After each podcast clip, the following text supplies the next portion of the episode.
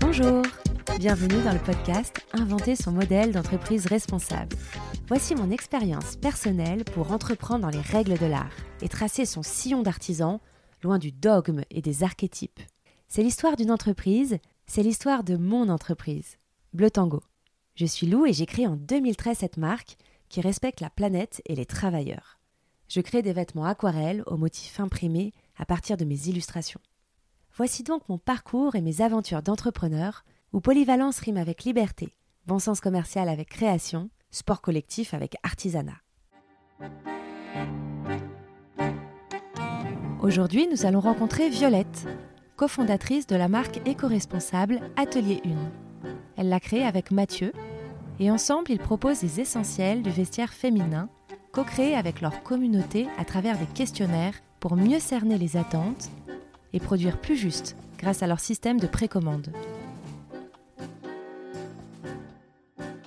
Vous allez voir, ils font des choix très différents de moi pour ce qui est de la création de basique, du modèle d'entreprise et de développement. Alors c'est parti, voici Violette. Et aussi, l'interview a été enregistrée à la boutique Bleu Tango. Vous allez avoir droit à un festival de bruit de klaxon, de camions poubelles et de préparation du thé.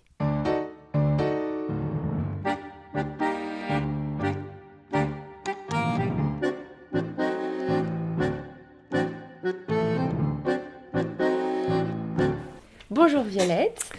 Euh, tu es la créatrice de la marque Atelier 1 avec Mathieu, ton associé.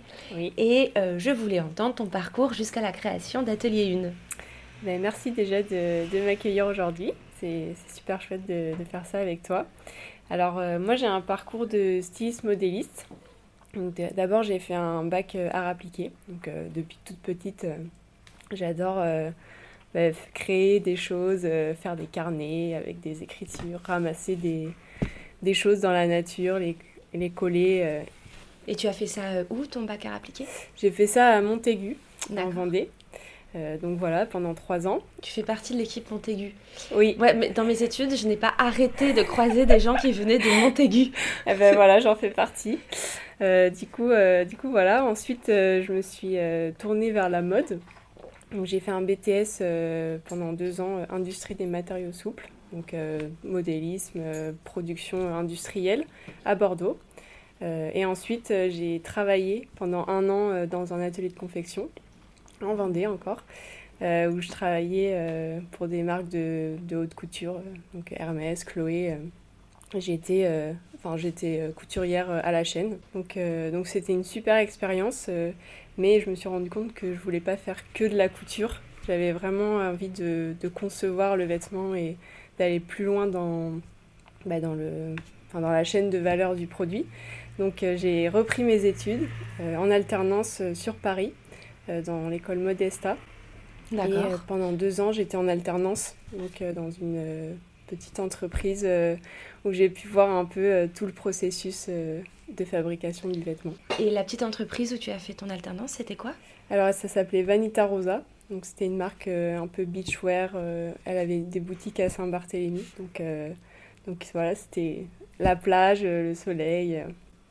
Et du coup, j'ai j'ai vu un peu tout le processus. Donc, j'étais styliste, modéliste et je gérais aussi la production avec l'atelier euh, qui était sur le palier d'en face. Donc, euh, donc, je, je gérais un peu tout ça. euh. Donc, j'ai vraiment un parcours euh, 360 sur euh, toute la chaîne de valeur. Euh, et ça m'a donné envie bah, de, de monter mon entreprise et, et d'aller plus loin euh, dans, dans mon parcours. Et donc du coup, tu as, tu as créé Atelier 1 euh, à la fin de cette alternance, c'est ça? Oui, j'ai réussi à, à avoir une rupture conventionnelle, donc qui m'a permis d'avoir deux ans devant moi et de me dire bah, qu'est-ce que j'ai envie de faire? Et du coup, je me suis dit, bah, lançons-nous. Donc, euh, j'ai commencé à bosser sur mon projet euh, et, euh, et la rencontre avec Mathieu aussi. Mon associé a un peu accéléré les choses. Et alors, qu'est-ce qui fait Mathieu dans ce duo que vous êtes euh, dans Atelier 1 Donc toi, tu t'occupes de la partie créa, prod, euh, tout, tout l'aspect vêtements. Oui. Et lui, qu'est-ce qu'il fait? Alors, on a l'habitude de se dire, euh, c'est moi je suis Madame Mode et lui c'est Monsieur euh, Digital. Donc lui, il est ingénieur de formation à la base. il a travaillé, enfin il a un double diplôme ingénieur et communication. Donc il a travaillé dans des grands groupes, IBM, compagnie, comme développeur mais ça lui plaisait pas. il s'est vite rendu compte qu'il avait envie de, participer à autre chose. Donc il a vite été dans les startups et il a travaillé chez Mon Docteur, donc qui est euh, un peu qui, qui s'est fait racheter par Doctolib. Et euh, en gros, il est arrivé dans les, dans les cinq premiers de l'aventure et quand il est parti, c'était 250. Donc en gros, euh, lui, ce qu'il aime, c'est tout l'aspect digital, donc il est développeur, et, et tout l'aspect marketing. Donc c'est lui qui gère tout le, toute cette partie-là et aussi un peu business. Vous êtes rencontrés comment avec Mathieu et est-ce que vous êtes amoureux ou pas Donc oui, oui, on est en couple et on s'est rencontrés dans une école de musique. Donc moi je fais du chant et lui il fait de la guitare. Donc on faisait des, des, concerts dans les bars ensemble et, et voilà, on s'est rapprochés et, et, on a décidé de monter notre entreprise ensemble euh, après euh, un an et demi euh, de d'être ensemble quoi. Ça marche et, comment ça se passe de travailler avec son mec? C'est la question qu'on nous pose, mais en fait très bien. comme on est très complémentaires, on a chacun notre partie. Après on discute beaucoup, c'est normal, mais chacun a son, le dernier mot sur son sujet. Et du coup, c'est, euh, bah, ça, permet de, d'avoir chacun notre euh, indépendance et, euh, et, de trouver l'équilibre. Ouais, voilà, c'est ça. D'accord. Et alors, quand vous avez créé Atelier 1, c'était quoi l'idée? C'était quoi le concept? Voilà, quand tu as créé Atelier 1, qu'est-ce que c'était? Alors, bah, déjà, je me posais des questions sur ma consommation personnelle. Je pense qu'on commence tous par là. Euh, et j'étais en train de chercher euh, bah, comment euh, consommer mieux alimentairement, les cosmétiques. Et bah, bien sûr, comme la mode c'était mon métier, j'avais envie d'agir pour, pour, faire changer les choses. Et du coup, j'ai rencontré bah, Héloïse de Slow Yard via une journée shopping. et en fait, ça a été un peu un déclic cette journée pour moi je me suis rendu compte qu'il y a des, des, alternatives qui existaient euh, euh, à la mode euh, conventionnelle. Donc du coup, tu as participé à un Eco Fashion Tour organisé par donc, le label Sloviar, qui est un label de marque éco-responsable français, donc qui pose des questions aux marques et les labellise avec son petit macaron Sloviar. C'est exactement ça. Et du coup, quand, quand je suis sortie de cette journée, j'étais déjà en fait en train de réfléchir à mon projet. J'avais déjà fait euh, des ébauches d'une collection, mais je trouve, il me manquait quelque chose et je n'arrivais pas à mettre le doigt dessus. Et quand j'ai fait cette euh, journée, je me suis dit ah mais en fait c'est ça qu'il faut que je fasse. Donc euh, donc du coup j'ai revu un peu mes projets et je me suis tournée vers, bah, vers une mode plus, plus durable et plus éthique. Et alors le concept d'atelier 1 au départ. Au départ. Et puis comme ça, après, on regardera qu'est-ce que c'est maintenant. Ouais. Alors, euh, moi, je suis une grande fan de robes, donc euh, j'en porte très souvent. Donc, au début, je voulais faire euh, bah, que des robes. Donc, on était parti sur un monoproduit et faire une collection en faisant participer les gens pour comprendre en fait quelles étaient leurs attentes et leurs envies et faire bah, que des robes de manière durable et responsable, donc dans des matériaux euh, en coton bio au début, parce que c'était le, le, plus simple et quand j'ai commencé, c'est, c'est ce qui existait en fait. Euh, donc, euh, donc voilà, au début c'était ça, de, de, faire une collection uniquement de robes pour les femmes en les faisant participer. Et alors je, je, j'évoque souvent l'étendue de gamme dans le podcast. Quel, est quel était l'avantage à tes yeux de faire un monoproduit? Euh, en fait, quand on se lance, je pense que ça permet de se focaliser sur une seule chose à la fois. Parce que quand on fait une collection euh, complète, euh, ça demande bah, beaucoup de travail. Et là, de se focaliser sur une seule, sur une seule robe, par exemple, ça permettait de, bah, de se faire connaître et de se spécialiser là-dedans d'avoir un produit. Oh là là, c'est Paris. Vous avez le droit au klaxon parisien. d'avoir un produit iconique en fait. Et, euh, très abouti. Ouais, c'est ça. on va peut-être attendre que leur petit euh, embouteillage soit fini. Voilà, c'est la fin des klaxons. Donc euh, oui, je ne savais pas que vous aviez commencé avec des robes. Si, bah, c'est un produit que j'adore. Donc on a proposé euh, plusieurs, euh, plusieurs robes et en faisant participer les gens pour savoir bah, qu'est-ce qu'ils voulaient eux. Oui. et voilà, du coup on a créé une première robe et ensuite on a commencé à étoffer la gamme au fur et à mesure. Et alors donc maintenant, c'est quoi les produits Atelier 1 L'étendue de gamme, c'est quoi? Alors, bah, du coup, on essaye de, de construire un vestiaire, donc euh, de pièces euh, intemporelles et durables. Donc, euh, il y a une chemise, un pantalon, une marinière. On a sorti un collant, on va sortir un pull. Donc, vraiment, on essaye de, de, revisiter un peu tous les, toutes les pièces indispensables du vestiaire féminin. Quelle a été l'évolution Tu as créé Atelier 1 en quelle année? En 2018. Donc ça fait 3, 2 ans. Ouais. Vous allez atteindre la troisième année, c'est ça? C'est ça. Et là, du coup, on en est où trois ans plus tard? Trois ans plus tard, on en est. Euh, on, a, on a bien grandi, déjà. donc, euh, donc, on a pu étoffer notre, euh, notre vestiaire. On utilise aussi bah, de plus en plus de matériaux bah, qui, ont le moins d'impact possible. On essaye d'enlever le coton un maximum. Donc, aujourd'hui, il y a presque. Il n'y a que notre cardigan qui est en coton biologique. Mais sinon, on utilise des matériaux comme le tencel, le lin, aussi du recyclé. Donc on essaye d'aller vers, euh, vers d'autres choses euh, qui sont peut-être moins connues mais qui ont moins d'impact. en fait, on a aussi un, comment dire, un générateur d'impact pour chacun de nos produits. Donc ça nous permet d'avoir sur toute la chaîne de valeur l'impact réel et de nous améliorer au fur et à mesure. J'ai vu ça sur votre, votre site internet, sur chaque fiche produit. on l'a pas mis en ligne. Ah oui Ouais. Ah, alors j'ai cru que vous l'aviez mis. non, on l'a pas mis en ligne. Pour l'instant, c'est c'est euh, en interne. C'est en interne, mais on aimerait le. Alors tu sais, ça y est, je sais avec qui je confonds. Tu, tu connais la marque Patine? Oui. Sur chacune de leurs fiches produits, il y a un générateur d'impact de leurs produits. D'accord, je confonds, pardon. bon, en tout cas, euh, on le mesure en interne et du coup, ça nous permet d'avoir euh, aussi dans notre dans notre plan à long terme euh, un objectif de, d'impact, euh, de réduire notre impact au maximum au fur et à mesure des années.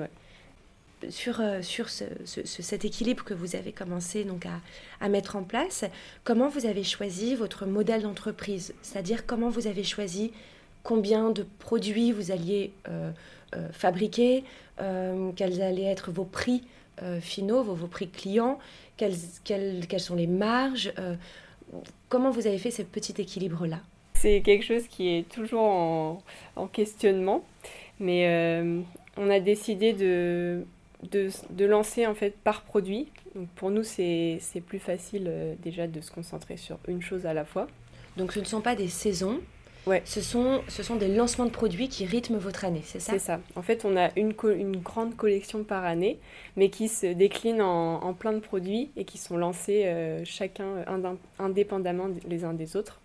Donc ça nous permet déjà de, de pouvoir les lancer en précommande, bah, de ne pas avancer trop de trésorerie euh, au départ.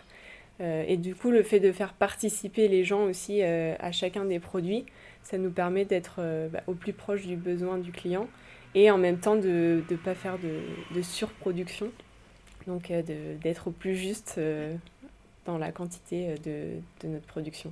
Et pour les prix alors? Et pour les, prix, pour les prix, alors euh, au début, on a commencé en France, donc euh, c'était compliqué. Donc euh, un produit, ça nous coûtait, par exemple, une robe fabriquée à Paris, ça nous coûtait 100 euros, rien que la confection. Donc à ça, il fallait ajouter la matière, les, fournitures, les fournitures, la TVA. Ouais, la TVA et accessoirement payer bah, le travail de, de modélisme. Donc on s'est vite rendu compte que ça allait être compliqué on n'avait pas envie de faire une, une marque euh, qui soit, euh, enfin pas inaccessible, mais euh, qui soit, qui, soit trop chère. Enfin, moi j'ai envie de faire des choses qui sont simples, qui sont qu'on peut porter tous les jours. Donc je pense que les classiques. Ouais, les classiques, je pense qu'ils doivent être abordables pour, enfin pour tout le monde.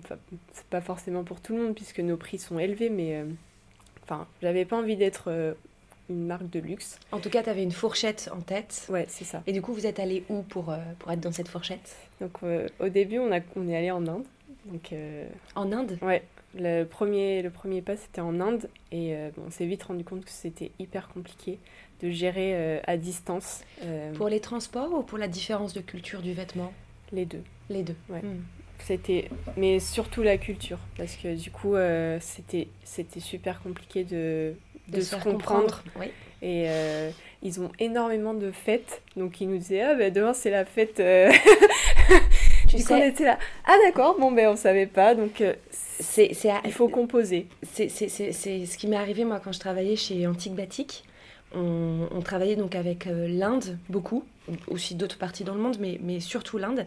Et on avait un grand problème pour se faire comprendre. C'est-à-dire j'avais reçu un container entier euh, de chaussures avec la boucle, la boucle des sandales du même côté.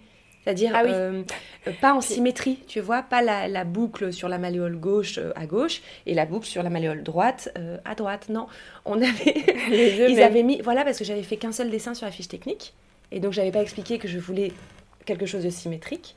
Et donc j'avais eu euh, voilà, la boucle des deux côtés pour la chaussure gauche et droite. Et là je me suis dit, ah oui, on a un, un, on porte pas les mêmes vêtements, on porte pas les mêmes sandales, on porte pas... Et donc en fait, si tu n'expliques pas tout, ça ne va pas être compris. C'est ça. Donc, euh, donc on, a, je crois qu'on a, on est resté six mois. Et après on s'est dit, euh, c'est trop compliqué. en plus, il y a énormément de, de, taxes, quoi. Parce que la douane, ça coûte cher. Donc en fait, au final, on s'y retrouvait pas. Euh, et, c'était super compliqué de, de communiquer et d'aller sur place. Ah, vous avez beaucoup tâtonné au début, j'ai loupé beaucoup d'étapes euh, atelier 1, d'accord. Oui, oui, ça c'était euh, les... Je pense la première année, on a, on a beaucoup tâtonné. Du coup, c'est pour ça que, en fait, en 2018, on n'a pas fait grand-chose. On a fait... Ben, on a fait notre campagne Ulule, qui a été notre lancement. Et ensuite, on a vraiment redémarré en mars 2019. D'accord. Donc, euh, en fait, de juin à mars, on a cherché. Cherché. Voilà. C'était. Euh, on a cherché notre modèle, on a cherché comment faire les choses mieux. Et du coup, on est parti au Portugal cette fois-ci.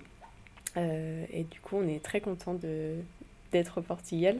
Donc, conditions européennes, culture européenne. C'est ça. Et proximité pour aller les voir. C'est exactement ça. Donc c'est beaucoup plus simple. En plus, euh, on adore les Portugais, ils sont super sympas. Euh, et, on adore y aller. Euh. Et quelle est la différence de prix? Donc par exemple, une robe, tu me disais que pour la confection en France, elle te coûtait 100 euros. Elle te coûte combien au Portugal, avec la différence de niveau de vie avec l'euro? Alors c'est deux fois moins cher. Donc 50 euros? Même un peu moins. D'accord. 30, 30 euros. D'accord. Donc pour, pour démarrer en tout cas et pour construire des bases solides euh, sur une marque. Enfin, on a démarré de rien. Au début, mhm. on avait zéro communauté. Donc, quand, euh, quand il faut faire son trou et que tu dois euh, avoir une marge à zéro, c'est c'est compliqué. C'est pas possible, même une marge à zéro. impossible. du coup, sur cette, sur cette marge et le prix final, donc partons de cette robe qui est environ à 30 euros en confection, il y a combien de matière par, avec? En général, on va dire une robe, ça fait entre 1m50 et 2 mètres. Donc à, 7 euros le, mètre, ça fait 15 euh, euros, quelque chose comme ça. Donc on est à environ 50 euros, disons, avec les fournitures, le transport, tout ça, de coût de revient. Et combien vous la vendez en précommande et en prix euh, euh, hors précommande, cette robe? Ah, En précommande, on la vend à, à 95 euros. D'accord. Et après, on la vend à 120 euros en stock. D'accord, donc vous êtes entre 1,6 euh, et 2,5 de marge, c'est ça? Ouais, c'est ça. D'accord, et vous et il y a la TVA dessus? Et il y a la TVA aussi. D'accord, donc un, tout petit peu moins euh, si on compte la TVA de marge, d'accord. Et donc c'est une marge assez, assez basse. Ouais. Euh, comment vous, vous avez presque une marge de grossiste? Comment vous vous en sortez avec cette marge? C'est par la quantité? C'est par la justesse de la production grâce à la précommande que vous arrivez à vous en sortir? Je pense que c'est un peu les deux. Mais euh, du coup, ça nous permet, bah, comme, on, fait tout en direct, donc le sourcing, c'est vraiment nous qui le faisons. Euh, on va sur place euh, voir comment ça se passe. c'est, on n'a pas envie de déléguer cette partie. C'est, pour être une marque éthique, je pense qu'il faut vraiment garder ça. c'est le cœur du projet. Donc, donc bah, ça prend du temps, mais au moins on sait, on sait où c'est fait, par qui, et, et ça permet d'avoir une relation de confiance aussi avec nos fournisseurs. Donc Donc en fait, cette partie-là, pour nous, c'est ça nous permet de, bah, d'anticiper les choses aussi. Et euh, le fait que les gens participent, euh, c'est enfin, c'est super pour nous parce que la précommande, ça nous permet d'encaisser 100% du prix sans avoir euh, produit la pièce. Donc, ça, ça, fait votre trésorerie. En fait, les, clientes, les clientes assurent votre besoin en fonds de roulement, en fait. C'est exactement ça. Donc, c'est ce qui vous permet, entre autres, d'avoir des petites marges. C'est ça. ça. Et en fait, on, comme on limite au maximum tous les intermédiaires, ben, ça nous permet d'être en direct avec, euh, avec le client. Quels sont en fait vos canaux de distribution et vos canaux de communication? Ben, Pour nous, c'est entièrement digital. Donc, euh, on vend uniquement euh, en ligne sur notre site. au début, on a tâtonné aussi. On a fait des pop-up stores, on a essayé de travailler avec des revendeurs. Pourquoi, pas, pourquoi plus de pop-up store Parce que c'était trop, euh, trop d'investissement euh, pour pas assez de, de rentabilité. Euh, on était souvent avec des, des projets qui, qui, avaient des prix à 10, 15 euros. Qui n'étaient pas des projets professionnels, mais presque amateurs à côté.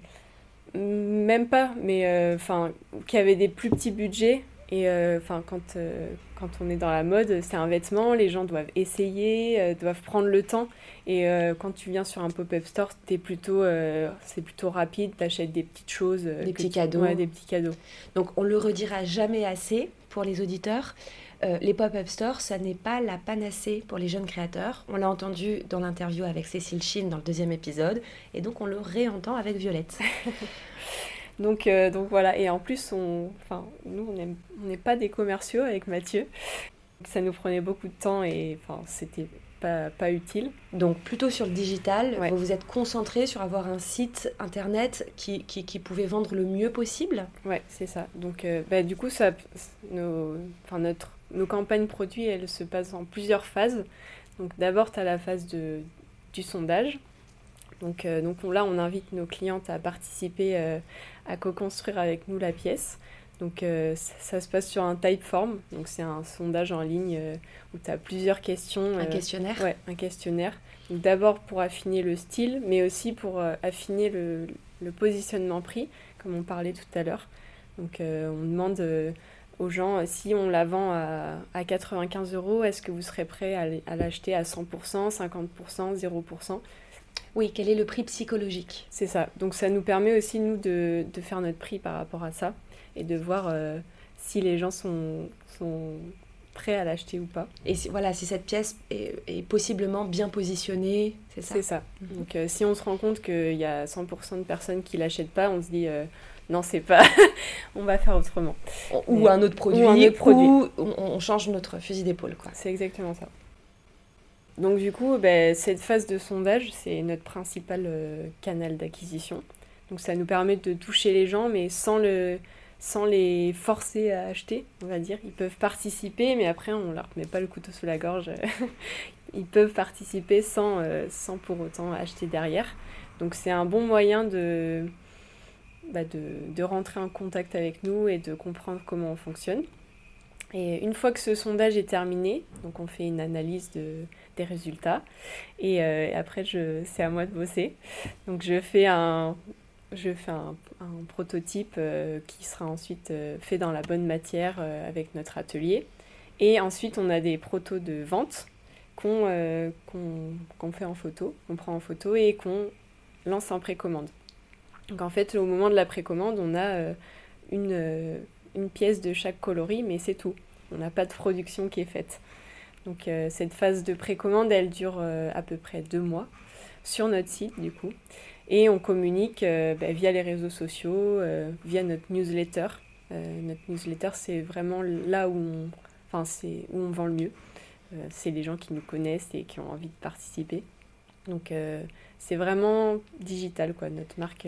Et alors, comment vous avez fait pour développer les réseaux sociaux, votre Instagram, les gens inscrits à la newsletter? Comment vous avez fait pour faire grossir la communauté qui participe à vos questionnaires, vos sondages, pour créer les, pour co-créer les, les collections? Euh, On sponsorise euh, les sondages sur euh, Facebook, donc via des publicités. Et c'est bah, principalement comme ça qu'on fait grandir la communauté. Donc par la publicité, vous avez, vous avez un, un budget depuis le début qui est dévolu à ça C'est ça. qui est grandi, mais au début on n'avait pas grand-chose. Mais, c'est important. Par curiosité, vous mettiez combien au début? Euh, pas 500 euros par campagne. 500 euros par campagne, et maintenant vous mettez, euh, vous mettez combien? Là, pour la dernière, on a mis 15 euh, 000 euros. Ah waouh, mais c'est énorme 15 000 Mais du coup, on a réussi à toucher 20 000 personnes. D'accord. Donc, Ah ouais, truc de malade 15 000. Moi, même sur l'année, c'est pas 15 000 mon budget pub. Trop marrant. ok. Après, c'est vraiment sur des. Bah, C'était sur le collant, donc ce qui était une, une grosse campagne pour nous. Et ça nous a permis de, bah, d'acquérir 20 euh, 000 personnes euh, nouvelles sur notre communauté. Donc, euh, donc c'est, sur, sur des gros projets comme ça, on met plus de budget. Parce qu'ils vont être fédérateurs et emblématiques. Et alors, quand tu dis ça nous a permis de faire grossir de 20 000 personnes notre communauté, où ça? Sur la newsletter, sur les réseaux sociaux, sur quoi? Sur la newsletter. Sur la newsletter, d'accord. Mais après, du coup, les gens nous suivent aussi sur les réseaux sociaux. Mais notre principal canal, c'est la newsletter. D'accord. Oui, puis elle permet, en plus, euh, elle, permet de, de, faire des formats plus longs.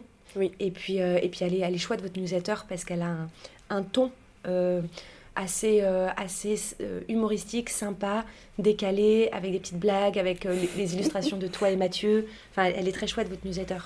J'aime bien la recevoir et la lire. Et elle n'est pas envoyée trop souvent, mais j'ai pas non plus le temps de vous oublier. Elle est, enfin, elle est bien balancée, je trouve. Ok, bah super. Et alors, euh, maintenant, vous en êtes où puisque vous êtes dans une, une étape un peu clé de votre euh, développement d'entreprise? C'est ça. Là, on va rentrer dans, les, dans la troisième année, donc euh, l'année un peu charnière des, des, entreprises. Donc, jusqu'à jusqu'à août, on était trois. et du coup, on a envie de, bah, déjà de faire grandir l'équipe donc pour ça, il faut des, du budget. Donc on, a, on est en, en phase de, de levée de fonds, on va dire. C'est du crowd equity. Donc en fait, on invite notre communauté à, à investir dans notre société. Voilà, c'est une levée de fonds assez particulière. là, pour le moment, vous n'êtes pas allé voir des investisseurs, vous êtes allé voir les particuliers qui vous suivent. Oui, c'est ça. Donc euh, en fait, on, on, fait ça sur la plateforme Lita. Euh, L'ITA, c'est un, un, site de crowd equity donc, euh, qui permet à des entreprises de, de relier leur communauté et, euh, et l'entreprise pour prendre des parts à la société et bah, faire, grandir, faire grandir l'entreprise de manière participative. Pardon, tu disais de faire grandir l'entreprise de façon participative. Excuse-moi, c'est comme j'ai toussé en même temps, je ne sais pas si du coup c'est audible. pour être, j'ai plein de questions là-dessus. Vous valorisez l'entreprise à combien? Alors, elle sera valorisée à 1,2 million. Wow. Et alors du coup, pour acheter une part, euh, si je suis cliente ou, pas cliente d'ailleurs, et que je veux acheter une part chez Atelier 1, euh, comment ça se passe? Alors, Et ça coûte combien? Et... Alors c'est, ça, tout se passe sur la plateforme euh, lita.co. Donc on a une page avec notre projet et la, le montant minimum c'est 100 euros. Donc pour 100 euros, vous pouvez avoir une part dans, dans la société et après jusqu'à jusqu'à ce que vous voulez. Hein, mais, Donc, du, coup, ça fait combien de parts? Ça fait 10 000 parts et, et, et, du coup, ces clientes qui donc, vont, ont, potentiel, enfin, ont le potentiel d'acheter pour 1 million, elles vont représenter combien de votre capital et comment vous allez garder le contrôle de votre entreprise? Comment ça se passe ça? Ouais. Alors aujourd'hui, on est Enfin, on est deux associés, donc euh, Mathieu et moi, et on a aussi fait une première phase de Love Money. Donc il y a nos, nos proches qui ont investi aussi dans, dans l'entreprise à hauteur de 5%. Donc on reste clairement majoritaire. Et là, on va, euh, on va enfin, ouvrir le capital entre, entre 20 et 25% euh, à, à, ces futurs euh, associés, on va dire. Euh, et voilà, du coup, on, on, restera quand même majoritaire euh, sur, sur le projet. Vous représentez 70% du capital à la fin. Oui, c'est ça. Et c'est important pour nous de, bah, de garder le contrôle parce que c'est quand même notre bébé avant tout. Bien sûr. Et, et, en fait, pour nous, ça sera vraiment un, enfin, un comité consultatif, c'est ces personnes qui vont venir avec nous pour pour leur exposer un peu nos, nos, projets à long terme. Parce que comme on est déjà une marque très participative, euh, enfin, c'est important pour nous d'avoir un lien avec nos clientes. Mais euh, enfin, si, ceux qui rentreront dans notre entreprise, ça sera aussi un, pour nous une manière de leur montrer un peu ce qu'on veut faire sur le long terme et de, et de voir avec eux euh, si, si déjà eux ça leur plaît et si on est dans la bonne voie pour, pour les années à venir. D'accord. Donc ça, ça, ça, ça, vous fait, un, oui tu, dis, tu le dis très bien, un comité consultatif. C'est ça. Et, euh, et, donc eux, qu'est-ce qu'ils en retirent? Donc le fait de participer à une aventure, d'aider à faire perdurer et grandir une entreprise auquel euh, ils adhèrent pour les valeurs, tout ça. Et, c'est ça, ça en fait? Ben oui, c'est de participer euh, avec nous à faire grandir la mode responsable et, euh, de pouvoir avoir aussi euh, un peu l'envers du décor. Qu'est-ce que c'est une entreprise de mode durable et comment ça fonctionne, quels sont les, les tenants et les aboutissants? Et euh, c'est aussi avoir une vue d'ensemble sur comment ça fonctionne une entreprise aujourd'hui. Alors qu'est-ce que vous allez faire avec ce million on va pas, En fait, on ne va pas lever un million. En gros, on va lever 300 000 euros. Euh, et avec ces 300 000 euros, on a trois, trois objectifs principaux. Donc c'est euh, bah, déjà d'embaucher. D'embaucher, d'accord. 50% de, de la levée de fonds, ça va être sur, euh, sur la partie embauche. On a besoin de, de, bras avec nous et de gens qui, qui ont envie de s'investir dans le projet concrètement. Donc vous voulez embaucher combien de personnes? On aimerait être 7 l'année prochaine. Donc avec 300 000 euros, vous pouvez embaucher 7 personnes? Oui, enfin après, 300 euh, 000 euros plus, euh, plus notre chiffre d'affaires euh, sur les produits, bien sûr. D'accord. Mais, mais après, il y aura des stagiaires, des CDI. Ce ne sera pas des, des, personnes à 100% CDI. D'accord. Donc vous allez faire un petit panaché d'employés, d'alternants, de stagiaires, etc. C'est ça. D'accord. Et est-ce que ça va servir à autre chose ou... Oui, alors la deuxième partie, c'est la recherche et le développement. Donc euh, à la fois dans le digital mais aussi dans la partie euh, textile. Donc euh, on a envie de faire encore plus d'innovation de, matière, de tests en laboratoire pour aller plus loin dans, notre impact, comme je disais avec le générateur d'impact tout à l'heure. après dans le digital, parce que comme on est une marque en ligne, les gens ils ont besoin de, bah, de s'identifier à notre produit et comme ils ne peuvent pas le voir, donc il faut qu'on crée des nouveaux outils pour qu'ils puissent euh, bah, le comme si comme s'ils étaient en boutique en fait, mais euh, en ligne. Mais il n'y a pas du tout de projet d'ouvrir une boutique ou non? Non. Pour le moment, c'est plutôt développer l'expérience client sur le digital. C'est ça. Après, on fera peut-être des événements ponctuels, mais euh, bon, dans, ce, dans le contexte actuel, c'est l'événementiel, c'est un peu compliqué.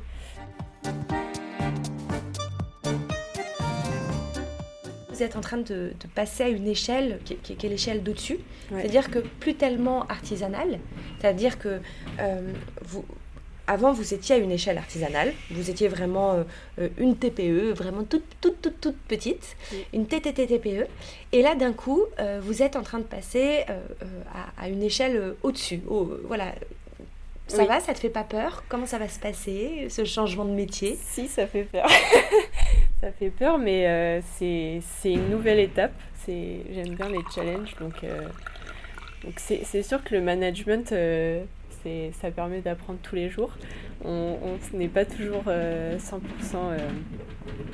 enfin, moi en plus, je suis quelqu'un d'assez timide, donc j'aime pas trop m'imposer. J'aime bien que chacun puisse avoir sa petite place. Donc, euh, donc pas toujours évident de, de composer avec, les, avec tout le monde, mais c'est aussi, c'est aussi important de, de créer une équipe soudée et qui puisse s'apporter les uns les autres. Donc, je pense que ça va être, ça va être cool. Donc, c'est un gros challenge. C'est un gros challenge, mais c'est cool. Elle sera finie quand cette, euh, cette campagne de Crow Equity? Alors elle sera finie euh, fin octobre ou novembre, ça dépend parce que il y a des, toujours des retardataires, mais euh, avant la fin de l'année en tout cas. D'accord. Bon, et alors pour suivre les développements, il faut, il faut s'inscrire à votre newsletter donc C'est ça. D'accord. J'évoquais dans, dans, dans, dans un épisode du podcast, la co-création. et les basiques, les basiques en mode éco-responsable. Quel est votre positionnement là-dessus sur le fait de créer des classiques, des basiques et de co-créer et sur, sur la jauge d'originalité et de créativité de votre marque? C'est toujours un peu le, quand on est créateur, on, a envie de faire son petit truc à soi. Euh, et du coup, euh, des fois, c'est. Quelquefois, pour moi, c'est frustrant. Je me dis, j'ai envie de faire ça, et en fait, les gens, ils veulent pas du tout ça. Du coup, tu te dis, merde. bon, ben, c'est. Enfin, je, dois faire comme ils veulent, donc c'est un peu frustrant. Mais en même temps, euh, ça permet de. Enfin, avoir une démarche responsable, c'est aussi faire des compromis. Euh, euh, c'est pas toujours faire euh, ce qu'on veut, mais se dire bon, ben en fait, ça, est-ce que j'en ai vraiment besoin? Non, donc je le prends pas. Donc c'est un peu ce, ce, cheminement aussi, ça permet de. de faut, faut composer avec tout le monde. Donc j'ai quand même ma patte derrière chaque vêtement et enfin mes, mes, vêtements ils plaisent pas à tout le monde, même si c'est des basiques. Mais j'essaye toujours d'avoir un petit twist dans mes vêtements pour, pour garder euh, mon ADN. Et euh, ça passe aussi par euh, bah, tout ce qu'il y a autour, l'univers de marque, le ton, le ton, tout ça. Et, et est-ce qu'à terme, est-ce que une fois que Atelier 1 sera bien installé, que le positionnement sera extrêmement bien compris par tous, qu'on vous connaîtra pour la marque des classiques intemporels, basiques, avec le petit twist créatif de Violette, mais qui reste comme ça dans, dans, cette veine-là, est-ce qu'un jour tu feras une, une sous-ligne plus créative, plus, euh, plus, plus, plus inventive? Est-ce que, est que ça va venir un jour ou pas? Bah, J'espère. C'est un projet pour plus tard. J'aimerais bien pouvoir euh, avoir euh, aussi... Bah, proposer des vêtements qui sont vraiment les vêtements signature d'Atelier 1 donc qui serait euh, ma patte euh, personnelle. J'ai l'impression que tu as un peu commencé avec euh, le motif que tu as créé cet été. Ouais, donc j'adore les motifs, donc ça, ça me permet de, de, mettre ma patte sur mes vêtements. Et après, en 2020 aussi, il va y avoir quelques pièces qui ne seront pas en collaboration, qui seront juste de, enfin, de moi-même.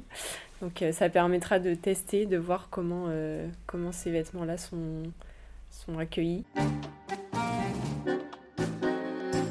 Et pour 2020, qu'est-ce qui... 2021, qu'est-ce qui va arriver alors? Plein de choses. Le rythme va un peu s'accélérer.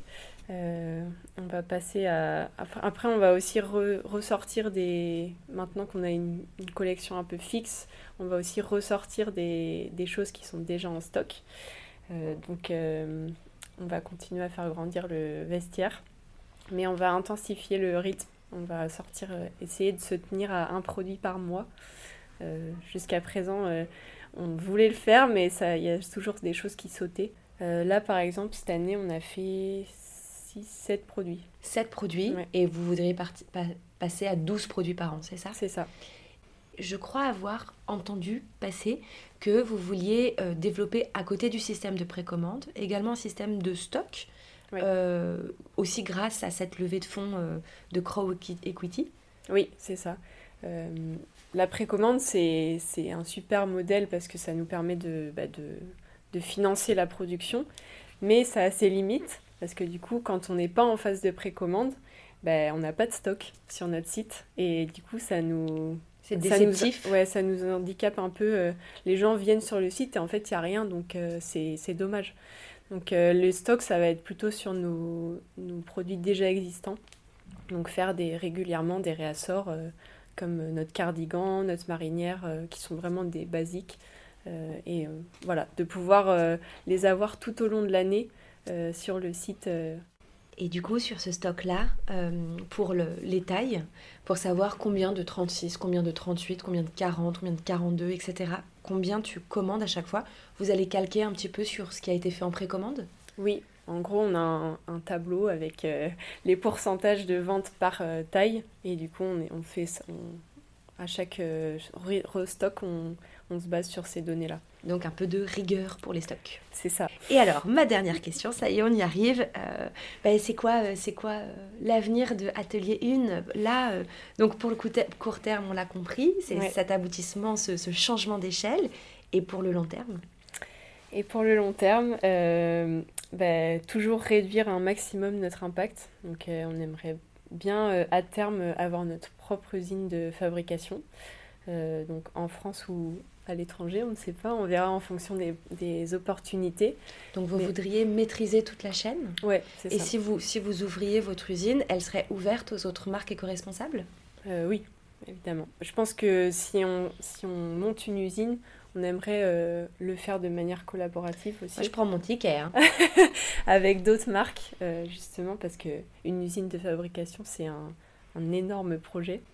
Je pense que c'est c'est important de, s'entraider. On est tous partis du même endroit et on sait ce que c'est. Donc euh, voilà. Donc c'est ça le projet. Donc c'est ça le un projet. dans le futur. Un projet euh, à long terme, on verra, mais euh, voilà. Bon, ben merci beaucoup. Ben, Est-ce que tu as quelque chose à ajouter, quelque chose à ben, si vous voulez participer à, à co-créer avec nous la mode euh, responsable, ben, inscrivez-vous à notre newsletter et sur nos réseaux sociaux. Super. Et voilà. Merci Violette. Merci à toi.